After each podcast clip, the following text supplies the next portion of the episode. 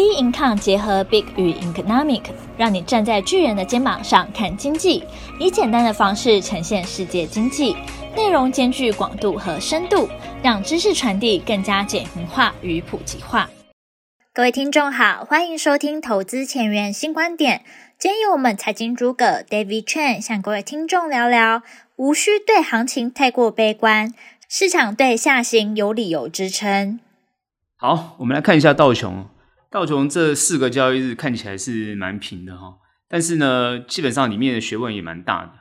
关键在礼拜二这一根八百多点的下杀哈，然后是延续了前面一根九百多点哈。那礼拜一原本看起来是一个很明显的有一个反弹的幅度，而且最重要的是有一个下影线，所以大家原本在这个地方要松一口气，但没想到呢，礼拜二马上就一根八百多点跌下去。哦，当时气氛就是非常的悲观哦。那很快的呢，在礼拜三、礼拜四，礼拜三其实还是持续悲观嘛。那在礼拜四，感觉就是啊、就昨天晚上晚上呢，就是涨回来哈、哦。那六百多点，那在这个结结构上来讲，到底发生什么状况？其实我认为这种呃来来回回的这种态势，基本上会还会持续延续，因为主要就是前面。这个蛮长的一个横向整理的一个区间哈，将近整理了差不多呃一个多月哈，一个多月的时间哈，呃，让很多人觉得说，哎，这个地方是不是已经好撑住了？照理讲哈，应该会呃，尤其是在上一周哦还没有大跌前的这一根 K 线，它基本上是突破所有的均线，所以很多人觉得呢，应该是很乐观的，怎么会在这个阶段呢突然就破线？然后当然，各位就会知道，说我的分析就出来了，啊，联准会啊，什么鹰派啊，多么的鹰啊，好等等之类的，怎么去看？大家都还是怎么左看右看，所有的问题点已经不是在讨论这个乌俄战争啊所造成的通膨问题，还是在强调就是联准会升息，啊，联准会呢鹰派一直到年底，然后呢为了对付通膨，很有可能呢。很急的哦，升息，急的缩表，造成全球经济下调，整个经济萎缩的这个问题。原本呢还处于一个经济复苏，然后很有可能因为联准会很急的动作，而且是不是不仅有急，而且是连续性。因为现在已经估到就是说，哦，五月份呢升息两码，然后呢每一个月都升息两码，哦，这样一直升息下去，哦，这。升到不知道哪里去，这这些分析通通跑出来了。不管看得多么悲观呐，哦，多么的空，你也是要有一个相对的理由嘛。大家分析这些理由，讲起来都没有问题，也都没有错，因为各方面的数据看起来，按照过去的经验，本来应该就是下行没有错，风险也很大，尤其是这种风险性资产，肯定要被修理啊，这肯定要被修理的嘛。那尤其是华尔街的法人，全球的法人早就把资金做一些挪移了，哦，不会通通放在风险性资产上。那留在市场上的，我一直强调，那就是投资人嘛，投资方还有这些，哦，不管是短线的啦，不管是长线有信心的啦，然后包含这个政府啊，都还是在这个市场上。那你今天华尔街或者这些其他比较安全性的，呃，这个大型基金的法人，你如果太多资金放在安全性的地方又错失了可以获利的机会，所以他们常常又被吸引回来。那这个市场上就一直在被牵引着。所以我上周是不是强调，就是一个叫做互相绑定的一种感觉？那这个状况还会持续下去，所以你就会发觉这个行情就会这样焦灼。虽然很明显的在上一周，包含这一周的这个一开始的一个下修的幅度，大家都很担心会不会就破了前低。哦，三二二七二这个位阶，那我已经很很之前就已经认真的跟大家分析过了。其实不用太介意是不是会破前低，很多人觉得破了前低就很悲观。这个以前我常常在看这个，很多人在看技术分析啊，哦，都认为破线哦，破线就是一个很明显的一种转折。技术分析常讲就是，哎，破线。哦，那就不用再预测了，因为它就会破。那创新高也是一样，你也不要再预测，因为它会在持续往上。但常常都不是如预期的哦。不如预期哦，有时候涨得让你想想象不到，有时候跌得让你想象不到，有时候呢又在那边磨来磨去，你也搞不清楚它到底要跌还要涨。所以这就是 这就是投资市场上有趣的地方。说难听点，就是测不准理论，你测不出来。你不管用什么样的数据，用什么样的一个工具，用你多么厉害的分析哦，有时候让你分析到了，你很高兴，但总是会让你分析不到。哦，这就是很有趣的现象。所以我常常说，就是不要把一些状况抓得这么死，但是必须把未来性抓得很清楚。什么叫未来性？经济永远伴随着政治，哦，其实不是经济在引导政治，是政治在引导经济。谁最有利？从有利方，他会用他的角度来去影响这个市场。企业要获利，他当然就是站在有利方。然后呢，呃，政府要让他要政权延续，他当然想要把这个经济恢复，让人民都能够过得好日子。虽然大环境不好，但是政府为了要存续下去，他也要想尽办法过好日子。他也想尽办法让大家能够过好，不然他他的政权就要被推翻了嘛。那他当然不愿意接受政权被推翻嘛。所以呢，他就会想尽一切的手段跟办法。这个我之前已经分析过了，我不多说。哦，那这个让大家去想那个未来性。那是不是有些是不是政府就有能力救呢？没有，不是每一个政府都有这个能力。哦，也不是强国的政府一定有能力，也不一定，因为他很有可能这个他就是没有办法救，因为他可能经济政策错误，或者他可能哦一些决策上的错误，有可能让经济反而更差，所以呢他被推翻掉。就算他多么想要持续延续他的政权都没有用。所以实际上关键还是这个政府，就算他在想，还是要看他用什么样的手段跟工具。还有他用什么样的人来去做这这个呃这个挽救经济啊，让这个呃所谓看到这些风险都能够度过。我们这次看到呃各国央行的总裁啊啊、哦，事实上都来比拼啊。这个我们讲说看谁的这个谁的功夫厉害啊。那当然所有人还是关注在这个联准会嘛。但其实以各国来讲，不是只有看联准会或者鲍尔的态度。事实上，各个国家有各个国家应对的办法。我们这一次哈，特别观察这个俄罗斯的这个女的央行总裁哈，她呢看起来就是呃相当的啊很有手段哈。因为事实上来讲，你可以感觉得到，所有的制裁都是针对俄罗斯，而且这个制裁力度啊非常的非常的大啊，不仅是对他们的有钱人，也对他们的石油、对他们的天然气全面的封锁。这事实上对。俄罗斯的经济来讲是影响冲击非常的大，可你看不到俄罗斯的挤兑，你没有看到俄罗斯银行的倒闭。但是虽然很多人讲说啊，可能是被隐匿啊，哦，早就已经不知道倒光了啊，哦，俄罗斯每个人现在都是哦，这个每个都饿死了，不管什么样言论都有了啊，哦，这个我们不介意别人什么怎么样的角度去看，但实际上看到的就是。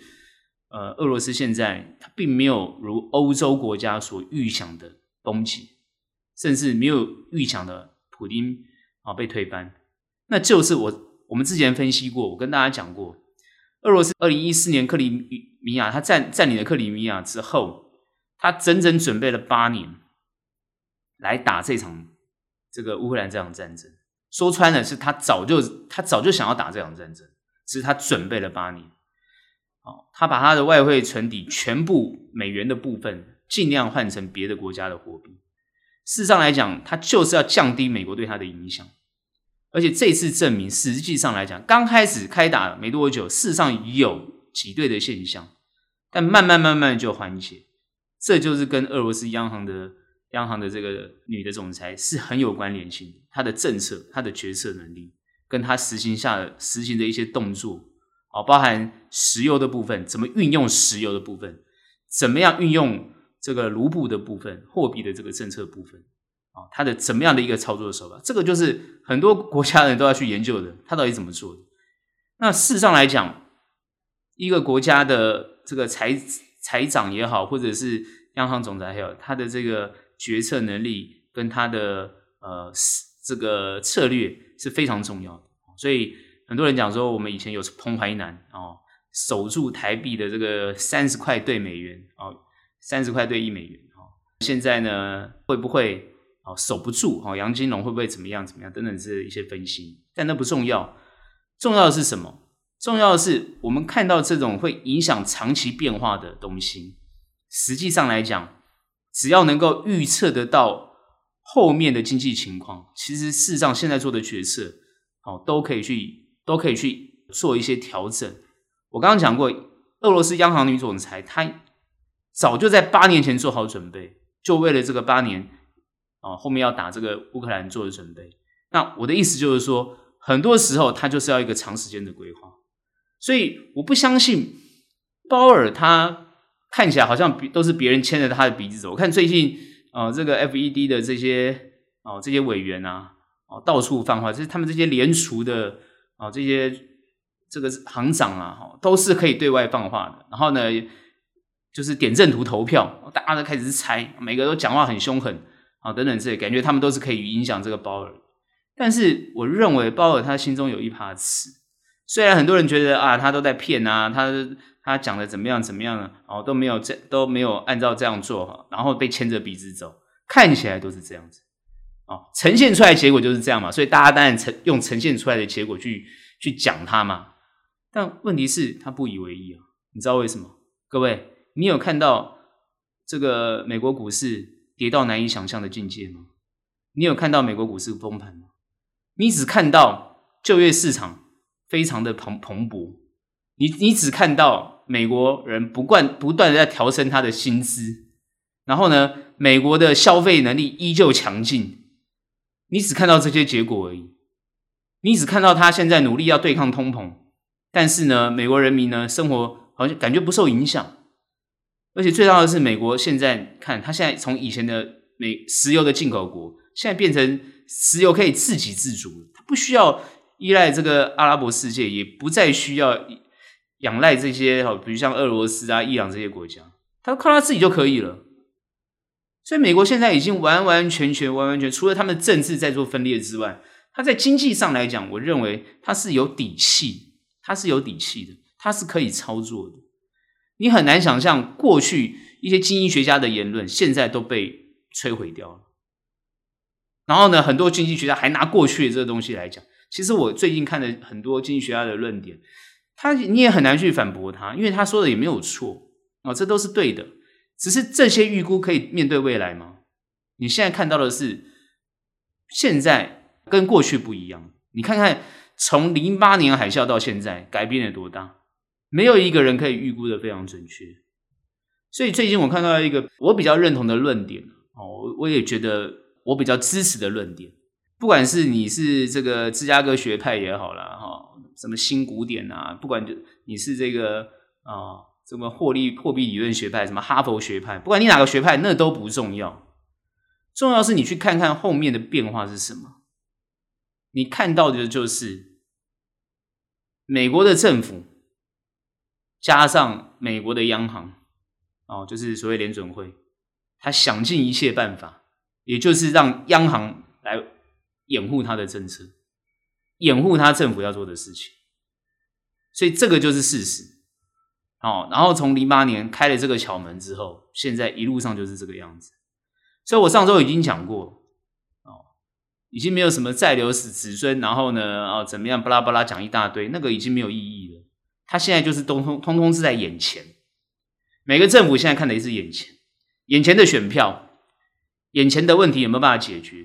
哦。眼前的状况是是什么样的一个情况？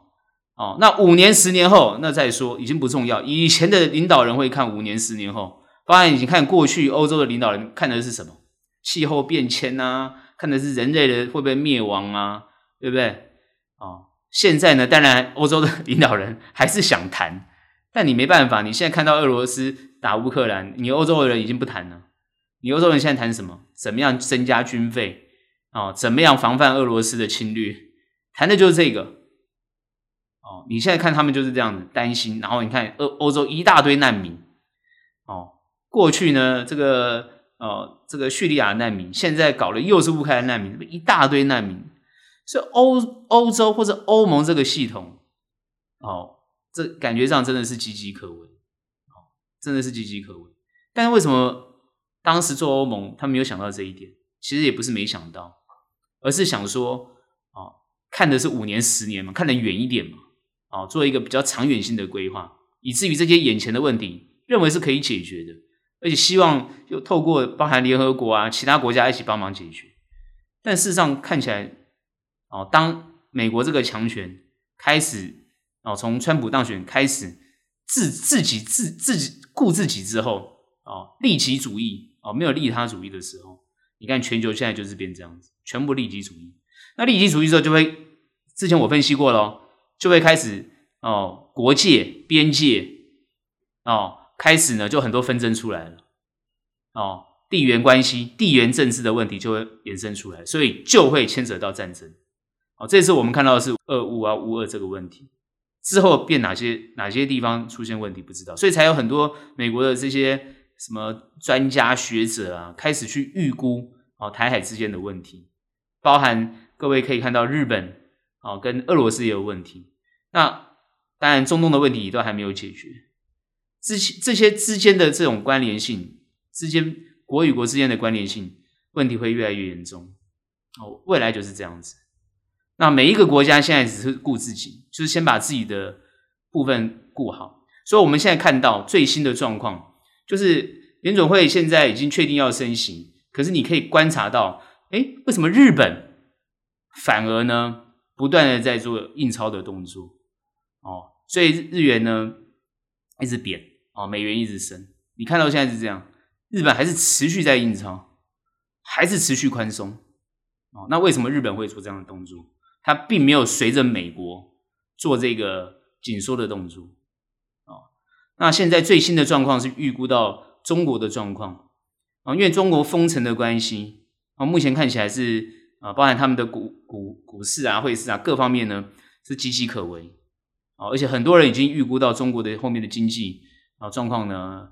哦，这个保五根本不可能哦，已经预估到大概这个 GDP 大概只有四点多趴哦，这个基本上来讲根本就是保不到五啊。但虽然呢，中国的这个领导人还是希望保五，但目前看起来很难。第一个，消费已经缩减了，哦，然后再加上封城，然后呢，现在北京也要也封，然后所以整个都封，然后呢，在封的情况之下呢，这个经济一定受损害。然后需求又减少，所以呢，大家现在觉得说中国是不是有很大的问题？而且最在这个封城之前，哦，针对呃科技类股哦，尤其包含这些呃补教业啊，包含这些大型的，包含像阿里巴巴、腾讯啊，哦，这滴滴啊这些公公司的一些不断的说网络科技公司啊，不断的做一个监管的动作，影响是全面性的。哦，对于整个。中国的年轻一代，尤其是三十到四十这一些新创能力的这些人，影响非常的大。现在整个分析认为，就是中国这一个代年轻人有这种躺平的思维了。你看这影响多大？躺平呢？不跟你玩可以吧？所以他们现在是这样的一个分析。所以你看，整个中国最有经济能力、经济动能的这一群人，如果都开始躺平了，那你觉得中国未来性是什么？所以这个现在是大家最担心的地方。而且中国过去是牵动了全球经济，尤其是经济繁荣的这一块，可目前看起来他们是呃门关起来就算了，还持续萎缩，市场变小哦，因为经济动能不见了哦，消费能力也没有美国强，这个现在大家是比较担心的地方。但很多人担心这一点，开始写了一大堆的分析，看股市跌成这样哦，入股啊、呃上证啊、港港股啊，这个跌成这样子。但我这边跟大家讲，你们这些分析都看太坏了，都看太坏了。好，目前我知道他们现在政策又开始慢慢松绑了，所以你要知道，一个政府它是有弹性的，中国政府也是有弹性的。好，所以呢，我认为不管是美国政府、中国政府，你现在观察到俄罗斯，你看各个国家，但除了乌克兰，它没有办法，它没有什么弹性，它就被打而已，对不对？大家反击，全世界要钱哦。那就看很多国家给他钱，给他钱去打仗就对了。好，这个没完没了。好，所以呢，乌俄呢也很难分析，也不用分析，反正就继续打下去。啊，很多人都在猜五月九号，我觉得也不用猜了。哦，就是它会继续打下去。所以我刚刚谈到这个后面的经济变化，基本上来讲，也不用去看五年、十年，其实就是看到它随着这个世界的哦这个变化，它会不断不断的动作微调动作。所以当很多人跳出来说今这个五月份升两码啊，然后呢后面会持续升息哦，而且每一次越来越强，这个我不认同，我不认同，除非经济哦好到不行。哦，全球状况都非常好，那有可能，因为通膨就会很高。但现在如果不是这样子，而且还会影响到所有人消费的意愿，造成通缩的现象的时候，我认为联准会根本不会做这种事情。哦，他马上就是戛然而止，他可以随时停。你你各位去想嘛，当这个呃这个武汉武汉肺炎啊，哦，这个一出来之后。联准会可以迅速调到零。现在他希望能够哦，像很多人跳出来讲，要迅速调到中性。调升跟调降是不一样的。调升它绝对不会迅速哦，除非通膨恶化到非常无法控制的境界。但目前看起来哦，各国政府还是想办法努力去控制。哦，所以我之前已经分析过了，现在对中小型，包含开发中国家影响就非常大。哦，所以我现在反而认为另外一个论点就是，当状况非常差的时候，它有可能迅速的停止升息，而且停止缩表，马上开门，资金又放出来了，这是非常有可能，而且力度非常大，这个 QE 力度非常大。那你说啊，前面的不是那前面的做了些什么？这这不是白做了吗？那不重要，那不重要哦，因为如果如果经济差到一种境界，对不对？差到不能再差，比如说已经通货通货紧缩了，市场全部萧条了，股市跌到云深不知处了，那你觉得它还会持续升息跟缩表吗？所以大家都弄错了，以为它会按照节奏去做，你估得太乐观了，哦，觉得这样可以掌握的后面的行情，你是没办法掌握的，所以这个变化很难掌握，所以这种变化很难掌握，就会反映在行情上，各位可以感觉到行情上上下下你根本很难捉摸，所以现在的操作是什么？哦，很多人问我这个操作的看法是什么？我认为还是维持原来的看法，没有改变。因为你看看现在的行情，就是按照我原来的看法在走嘛，上上不去，下下不去的这种态势。各位去看是不是这样子？上上不去，下下不去。很多人说，哎，没有哎，你看前面它它有下去的一个一个情况，后面又有拉升的情况。可是你各位有没有感觉它还是在一个区间里面？它就是没有造成一个非常大幅度的下杀，也没有非常大幅度的上涨。都没有啊，它就是这个卡在这个区间里面。那这就是现在市场的氛围嘛。很多人很害怕市场哦升息缩表，所以资金就往到安全性去去跑。但是呢，又很另一部分的人觉得呢，这个是大好的机会，马上就进场去抢哦去买。所以最近很明显看到这个哦，最近比特币又跌跌破四万块了哈，但是它还是在三万多块。然后呢，大家就开始看到，哎，奇怪，为什么 Tesla 会这会这样子？突然呢，又跌到八百八百多块，然后最近大家又开始看这个 Netflix 哦，怎么会一直大跌，影响到科技类股？这都很有趣嘛。再加上呢，昨天晚上好，今天是礼拜五嘛，我们看昨天晚上很有趣哦，美股大涨哦，苹果大涨，因为它优于预期。可是呢，盘后电子盘呢，哇，又大跌哦，说苹好苹果呢，第二季、第三季我完全不看好。所以你看市场都是消息这么多，资金。这么大笔的资金在这些消息之间摆动，所以各位会很有趣哦。你会发觉，既然市场被这些消息影响到哦，难以分析啊，真的难以分析。你不觉得这是很可笑的消息？但是市场的资金就是被这些可笑的消息在那边影响。所以我认为，并不是这些消息去影响，不是真的不是这种大幅度的变化，或者这些其实呢，它本身来讲呢，就是这些操作的人。啊，他在里面移动了，哦，可能人数不会很多，但是他后面的资金很大，他们就是在这边做。所以在我的看法来讲，你要么呢，就是呢看得很精准在操作，那你要么还是一样放宽心就好。其实这些东西不影响大格局。啊，你们在这个地方再怎么样很会操作，那是你家的事情。大方向就是还是我讲的一个观念。哦，经济不会让你想象像你想象的这么差。哦，这个两三年哦。呃，这个病毒走到现在，它终究有解决的办法哦。不管是疫苗也好，或是啊这个药药物出来也好，它总是有解决的办法。所以呢，不要看得太差，但也不必看得太好，因为它也不可能太好，因为太好就有问题啊。哦，太好就通膨了嘛，那当然有问题啊，对不对？所以也没有可能太看太好。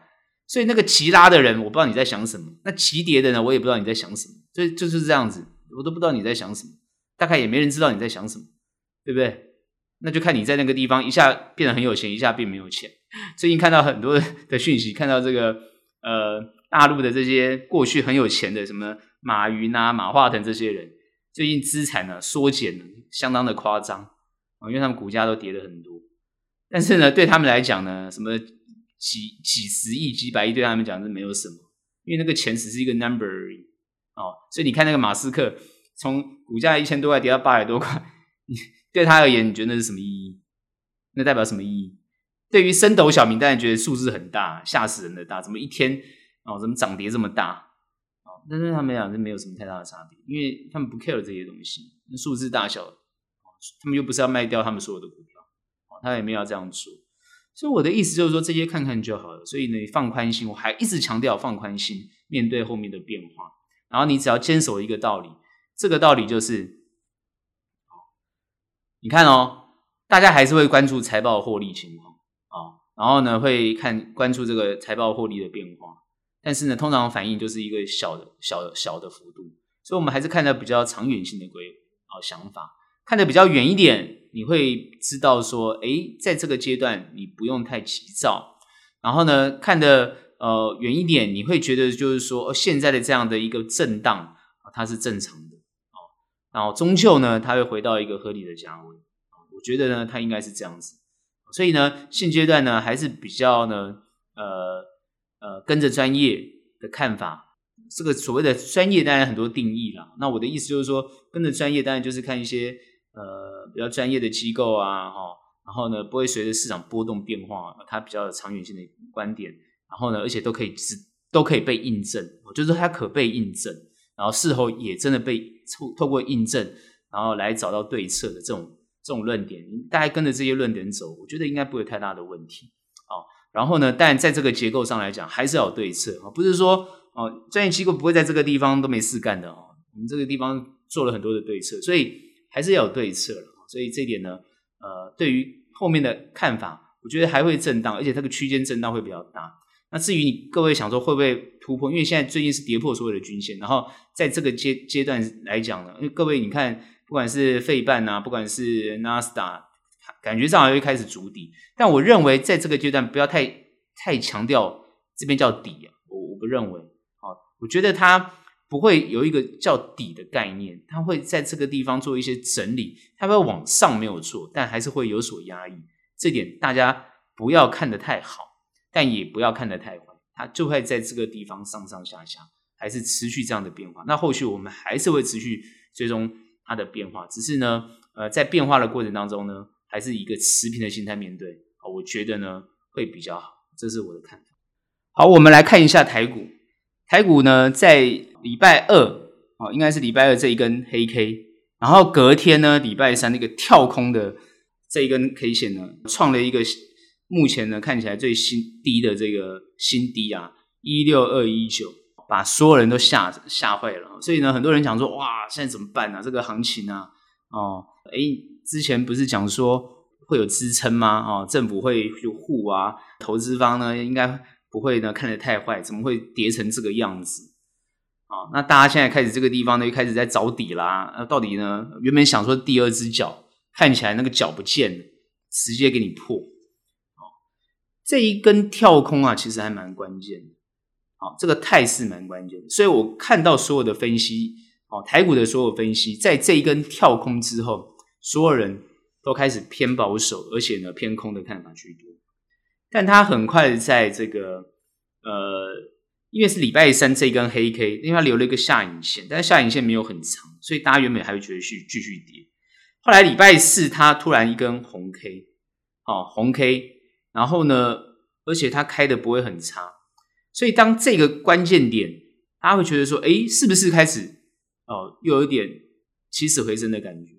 当然，它明显就是一种反弹。但是后来在礼拜五今天呢，这一根呢跳哦跳上去的这个哦 K 线，当然虽然因为它是收了一个十字，但是呢它补了几乎要补了前面的这个跳空的缺口。那一个是跳空的缺口，一个是呢跳多啊多的一个缺口，两个呢互相抵消，看起来呢台股是不是这个地方好像呢做了一个 V 转的动作？其实呢，我会在这个地方跟大家讲，不要太快乐，也不太高兴。哦，这个地方呢，还是用反弹来去看它。那很多人会讲说，那这个地方是不是呃能不能筑底？现在大家比较 care 就是，诶，它会不会在这个地方筑底？我觉得任何一方都会希望它在这个地方筑底。但是各位有没有想过一个问题？如果说哦融资的部位还是过大，然后呢浮额还是过多，那它的筹码就不会很干净。在筹码不会干净的情况之下呢，它这个地方呢就会持续震荡，也就是说会上上下下，然后在那边杀。哦，那在这个地方呢，希望呢能够到时候慢慢量缩到一个程度之后，涨跌幅不会这么大的情况之下，然后再搭配国际盘的一些变化啊，国际盘有支撑，然后慢慢往上升，那台股在这个地方才会慢慢有这种筑底的这种态势产生。当然，大家会觉得说看起来这个破线啊，然后呢往下跌，好，看起来蛮恐怖的。从技术分析的角度来看，当然破线之后呢就不用再去猜底部了，因为呢它可能就会一直趋于弱势。很多人会想说，一直很想要去摸这个底部，底部通常都是几个态势啊。这个地方呢，当然我不用做教学，各位自己去学，自己去看。底部当然有几个形态，我们这边要看的应该是说，以现在的状况，台股的整体表现状况。到底它要跌到什么程度去，我们就会去看台股现在，不管是科技类股，不管是金融类股，不管是传统传产类股，到底它有没有涨的条件？也就是说，从各方面的角度去看这个企业获利的情况，跟企业的表现，是不是真有差到这种这这种程度？是不是对被国际影响的深度很高啊？影响到非常严重的地步。最近各位可能会观察到很有趣，因为你看外资都在卖超，可是你就会观察投信呢就不断的小买超，就小买超一点点一点点点都小买超，这代表一个什么现象？这个代表就是说市场上以投资方的角度基本上是不离不弃，基本上没有离开这个市场。也就是说，过去卖掉台股的这些外资，他也没有离开市场，他就在等一个机会，他就在等一个时机。他把他部位一直哦，因为他他很正常，他本来就应该这样操作的。他尽量把他的钱移到美元的部位去，这才是对的，对他才是最有利的。所以他卖掉很多，不然亚洲的股票，或是亚洲的把钱直接挪移到美美国去哦。很多连亚洲的资金也移到美国去。哦，我现在很多朋友还问说，哎，这个时候是不是最好时机买这个美元保单啊，或是啊换成美元？还问这个问题。所以呢，这个我也不想给答案。你自己去想，呃，对于很多人问到，就是说后市的美元是不是续强？看起来像是续强，但美国的问题，你通通都是用 QE 的方式，那现在又在缩表，那基本上来讲，看起来美美元会让自己这么维持这么强吗？因为如果它维持这么强的话，对它的经济不一定会有好处的。很多人弄错了，以为美元强对它经济有好处，没有了。哦，对于美国而言。他他如果持续这么强，那他他就没有办法再哦从国外买到更便宜的东西，对不对？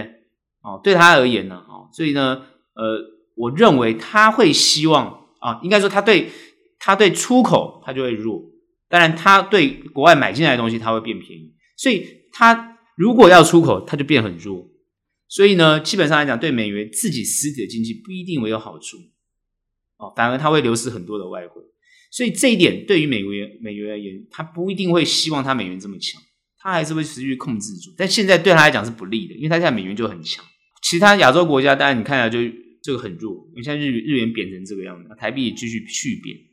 所以我们现在观察到这个局面，就是说资金在往美国移动，然后呢各个国家货币都贬。那到底什么样才会什么时候才会恢复到一个正常的现象？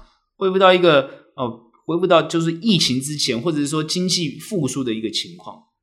大家都在等这个时机点，其实我认为这个时机点它会慢慢酝酿出来。哦，如果说美国的升息可预期，然后美国的决策可被预期，而且整体发展大家会认为变动性不会这么大，影响性不会这么大，就会慢慢趋于一个共识局，就是慢慢会有共识，包含各个国家的汇率跟货币好的价值，它会慢慢有共识。当这个共识跟价这个价值出来之后，它会趋于稳定，反映在他们的股汇市上面，就股市上面也是一样这种态势。所以呢，你看到韩韩股，你看到日股，你看每个国家就跌跌跌跌跌，哎，它就会开始慢慢想要找个底，哎，如果找不到，它又破，那就继续跌，它又再找个底，它就是会这样子啊。你看台股现在就这种感觉，哦，跌就找个底，然后呢，哎，弹一下没力量，又找个底。那现在呢？我我们现在观察这个行情哦，我们从年初从一月份一直观察到现在，比如说现在第一季走完到第四四月份，基本上这个走势，各位可以很明显，你看各位看这个加权指数的走势，就很明显的哦。如果各位有长期听我的 podcast，你就会知道，我之前有讲过，它就是涨不上去，跌跌了会反弹之后不会过前高，又继续跌，有没有发现？不会过前高又继续跌，不会过前高又继续跌。那我们之前有讲到，就是说前一阵子有讲说有可能突破前高，有可能，但不会再很快哦。它果然又继续跌了，所以在这个跌跌涨涨的阶段，目前很明显的感觉出来，它很有可能又碰到前高的时候，又要往下啊修正。所以现阶段这个地方，各位可以知道前高在哪个位置。如果以以现在跌到这个位置哦，如果按照现在是一六五九二这样的一个收的一个位置的话。你看它前面会跌到什么位置？大概一万七，便是它的天花板啊！你看到一万七，之前不是守一万七吗？守不住吗？可能连一万七不会碰到，就会往下走。就是用很简单的这样一个一个看法来分析，就有可能变成是这样子。那当然，大家希望就是说看能不能突破一万七，因为现在守不住嘛，守不住就不会守。各位要知道，当很多地方它要守守守守不住，它就把它放掉。那很多人想说，哎，现在这个反弹。看起来就是要弥补前面的跌的幅度啊！我认为真正健康的是它弹上去之后要再下来修正到一半的位置，然后再继续弹，站稳再往上走会比较好。但现在是不是愿意这样走？当然还要看国际的颜色。我认为不管是央行或者是我们金管会也好，都希望股市能够，比如说就是像我刚刚讲这样的态势。但如果不会出现这种情况，它就是震荡往下，震荡往下，也就是说一六二一九有可能被破。那这个时候大家会怎么办？很很多人想说，那不是完蛋了吗？没有完蛋，哦，不会完蛋，就算破了也没有关系，因为它还是会有支撑。只是很多人讲说，那撑会不会是一万六是支撑啊？一万五啊什么？又开始去猜这些东西。我会我会建议大家哈，就是说，呃，去猜这些东西都没有问题，只是你在决策上，当你是用猜的想法的时候，通常你亏损的机会就会很大。所以也就是建议各位，就是说你自己去设好。你怎么去看这个点位？你该怎么动作就怎么动作。那当然，很多人会觉得说用设好的方式会不够精准。当然，我承认这会不够精准。但是你有时候也很难精准，所以你是尽可能把你可以用精准的武器用上去，然后去预测一个位阶，然后做一些防护性的动作。哦，也就是说，当到了那个方那个位那个点位的时候，千万不要犹豫。哦，该放掉则放掉。哦，所以应该会有这种感觉。好。那回归到我一直要强调的，就是说，为什么我会认为它这个地方跌一跌，它会整理在往上？那这就是重重点了。它整理往上，那它这个往上的态势哦，因为整个国际还是受到升息跟缩表的影响，所以它往上的动能到底够不够，还是我们比较关切的地方。那很快的，马上就要碰到选举了。所以，如果动能不足，如果动能，我这边一直强调，如果动能不足，那台股会不会陷入一种就是恐慌性的一种现象？所以，我认为现在的政府它不会让这个动能消失。所以，很多人会想说啊，怎么要讨论这个哦，当冲啊，这个税啊的问题？我跟你讲，这个不会再讨论，现在完全不会讨论。现在政府会想怎么让这个市场还是维持活络。所以他会结合谁的力量？就是结合投信。所以投信我看最近动作频频啊，不管是募了这些啊、这个 ETF 啊，或者啊、不管是想办法去跟投资人啊，不断的说服啊，还是怎么样，就是希望市场保持活络。那包含散户也是一样，就是说如果诶受到一些啊、呃、鼓动啊，当然还是持续参与这个市场。所以我认为如果量能不会消失，哦，量能不会消失，它就会持续的做反弹的动作。然后呢，弹一弹，受国际影响又会往下整理，然后希望能够找出一个底底这个筑底的位置。哦，所以大家就会想啊，一万六能不能守住？然后呢，到底下面一个点位能不能守住？那我认为能不能守住这句话本身有问题，应该是说他每一个阶段都想守住，只是守不住之后再往下调，守不住再往下调。那你会想说，怎么会有这么多的资金？怎么我们我们政府或是我们的这个投投资市场，怎么有这么多的资金可以不断的这样做？我告诉各位，我们就是有这么多的资金可以这样做，整个台湾的资金。投资人的资金就是有办法做这些事情，好，所以各位不要犹豫，哦，不用悲观到觉得好像不可能，那就是有办法，哦，不管运用什么样的杠杆啊，不管你用什么样的工具，哦，不管是政府，其实主要就是政府的态度，投资人看的也是政府。各位看到跌一跌就希望政府来护盘，有没有？是不是这样？投资人是不是都这样？哎呀，政府要护盘啊，政府要护盘！你看你每天都在喊政府护盘，那政府不护盘，你的票又不投给他，所以政府当然会护盘啊。那政府用谁的钱护盘？当然是用大家的钱护盘啊！也就是说，大家都认同政府用钱来护盘呢，那政府当然就是取了这个巧门呢。除非大家都不同意政府 用钱护盘，像美国是非常不希望政府用钱护盘的哈。像很多的国家是不希望政府去干预股市，但我们台湾不是这样子，哦，一天到晚希望政府来做护盘。好，你看亚洲，像中国也是一样，全部都看政府的脸色。有没有？各位都知道吗？哦，这个哦，只要政府出来，哦，所有的信心就来；只要政府出来打压，哦，那股市跌的你都难以想象，跌到你难以想象的境界。哦，确实 就是这样子，看政府啊，台湾也是看政府啊。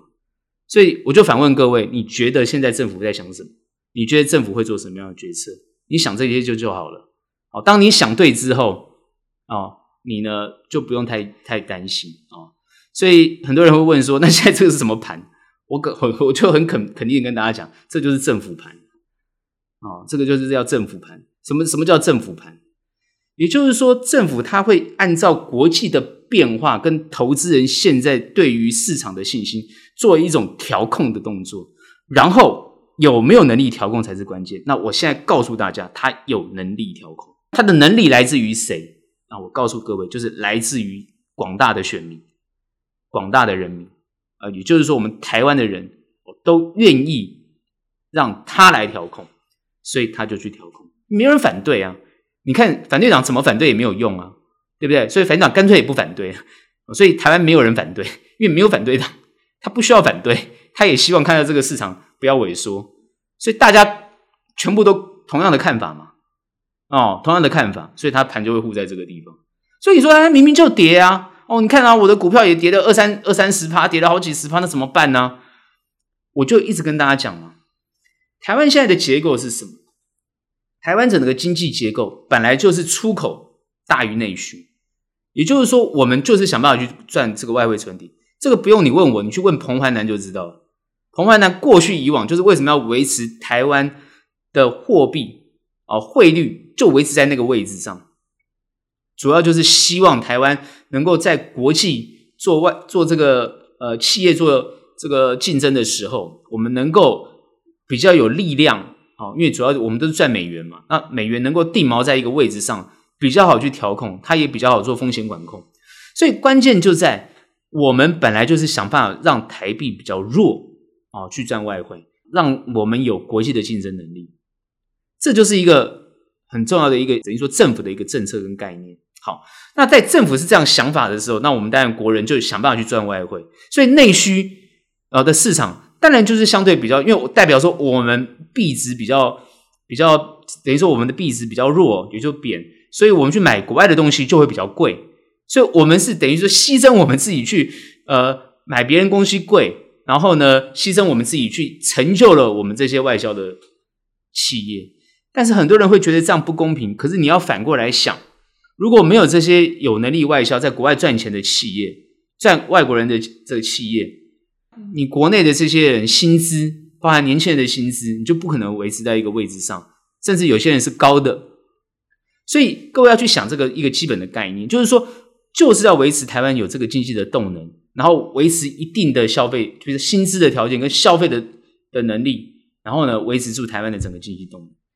我觉得他基本上想的是这个概念。那以政府的现在的角度，我认为他管控的不会太差，所以你会想说奇怪，为什么他当然他可以持续执政，就是因为他维持到这个一个一个结构上。哦，你看到就是这个结构。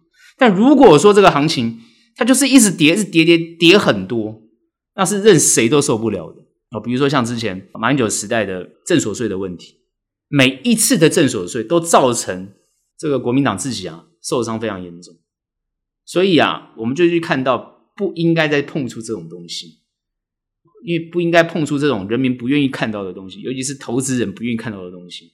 哦，是真的是这样子，不要把股市哦当成一种好像赌博的地方。很多人都认为哦，就是因为跟他没关系嘛，不管是啊军公教什么，都觉得赌市股市跟他没关系。你想怎么没关系？你军公教退休人都在干嘛？你去想嘛，他那么无聊，每天没事干，他不就是在股市股票市场吗？所以他们都是一股力量啊，所以他怎么会支持你这个政府？他要看你政府做了什么事，就这么简单。所以谁会去护这个盘？一般人民哪有这些钱呢、啊？然后你去看我们的企业会不会护盘？台湾的企业，我看在哦，这这个自己像美国的企业是自己买回自家的股票很多哦，台湾的企业其实不是哦，发股利股息比较多哦哦，买回自家的股票其实没那么多。所以呢，照理讲应该是买回自家股票比较多，但我们看到很多老板是卖股票的，卖股票卖得很快乐。所以国内的企业跟美国企业是不一样的状况。我之前有分析过，我讲过，就台积电是一个很好的一个台湾一个模板企业，但是因为它做的是代工，所以很多人会讲说代工就是好像上不了台面，应该做自有品牌嘛。我们台湾没有自有品牌，好像都跟着别人走哦，没有跟着跟着别人走。其实这个是一个不一定正确的观点哈，真的，你去看看这个，因为张忠谋最近又开始发表他的看法，当然认为美国不应该哦，就是把半导体哦留在自己的国内，这是一个没有效率的事情。他讲的这些论点，大家去看完他讲话，事实上来讲，呃，其实蛮多人都蛮认同他的一个分析跟看法。本来就是要把最有利的地方留在最佳的位置上，然后最有效率的位置上。以企业管理来讲就是这样子，而不应该去浪费或是消耗，只为了某种哦，比如说呃民族情感啊，或者是只是为了某种，比如说他担心技术外流，反就是你为了担心这件事情，所以你造成不效率。很多国家都是这样子啊，他为了担心某件事情，比如说安全的问题，比如说民族性的问题，比如说他的什么尊严问题，然后他做了很多不效率的动作。事实上，很多过去你看很多的政府都做了这样的事情。从企业管理上来讲，他觉得那个就是不效率。不效率的话，那你企业发展就不利，那你员工薪资就不会不会增加，那你消费力就不会起来。那这个就跟经济有关系。所以一个国家的经济，很多人讲说，其实你要分析起来很简单，做很难，讲很简单，讲都很简单，很快。哦，你说那些政策，你说那些这些理论家讲起来都很简单，就很快就解决了，三两下就解决了。但是呢，你为什么做不到？你为什么不敢做？我们看这次疫情也是一样。现在目前国内呢分两派，医界分两派，好，这大家觉得有趣。我不知道你们各位有没有去看哈？现在分两派，但两派都是同样认同，就是与病毒共存。只是与病毒共存到底要到什么程度？就现阶段用什么程度来与病毒共共存？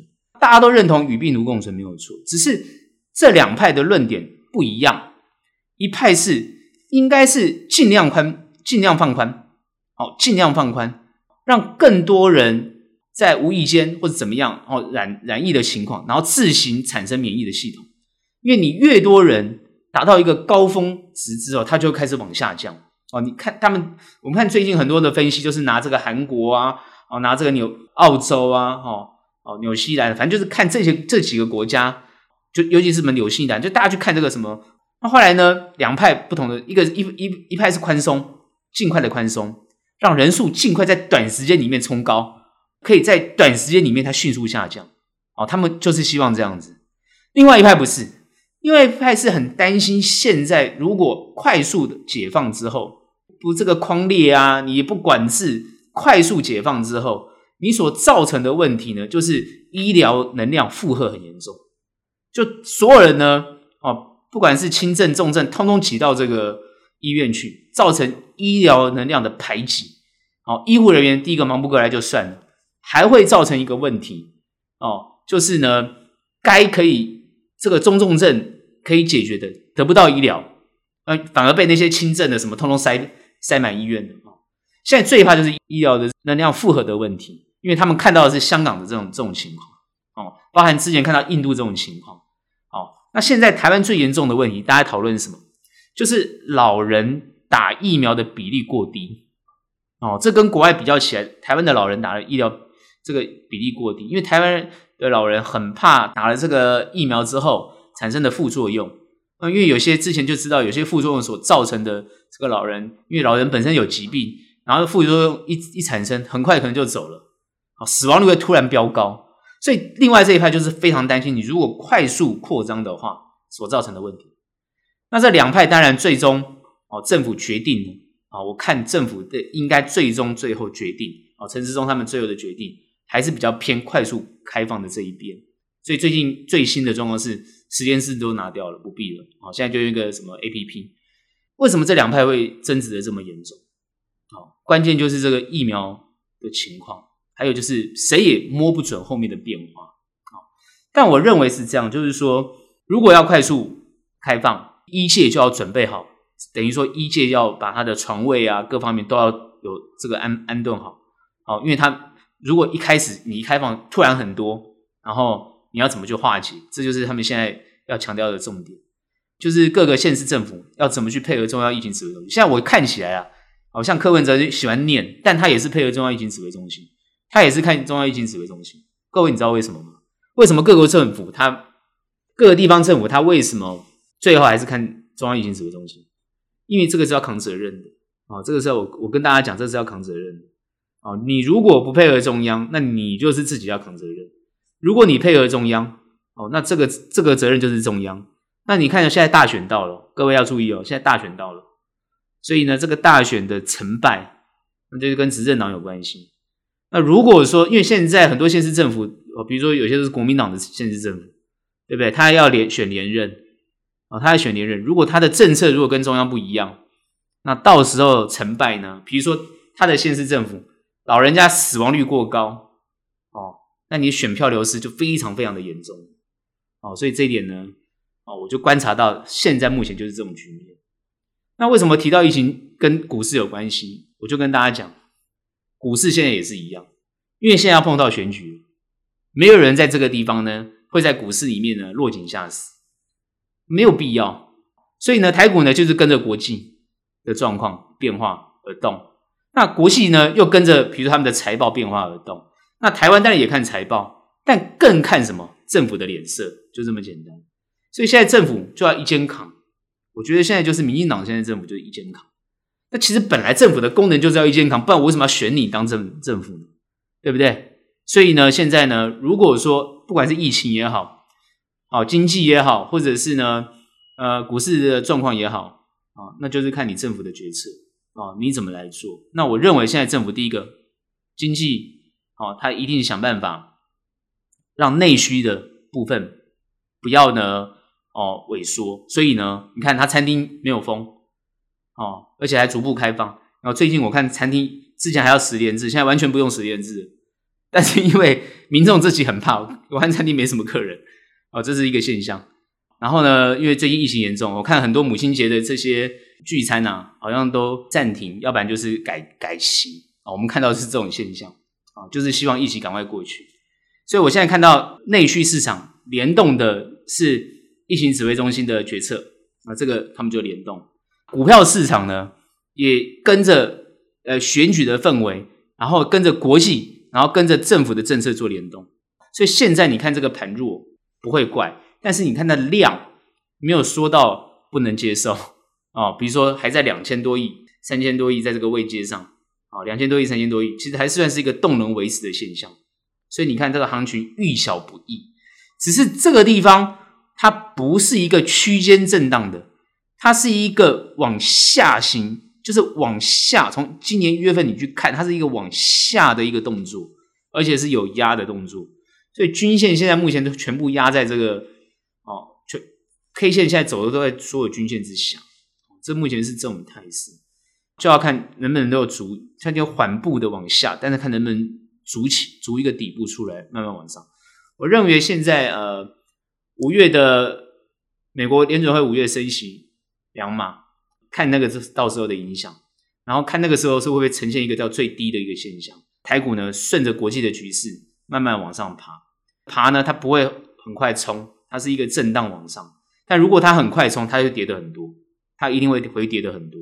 所以这个地方各位要特别小心，它的那个上下的速度，上不要上太快。我的这是我的看法了，上不要上太快，跌也不要跌太快。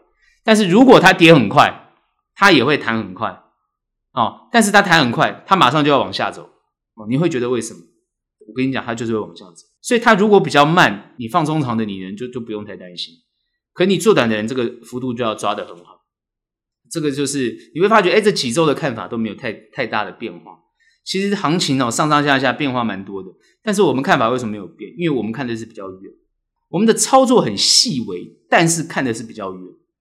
哦，你要知道，变成是你的看法跟你的操作不一样的。这个好像几周前我已经讲过了，就你的看法跟你的操作要不断的不一样的变化，而不是说你看法就是那样子，你就要这样做。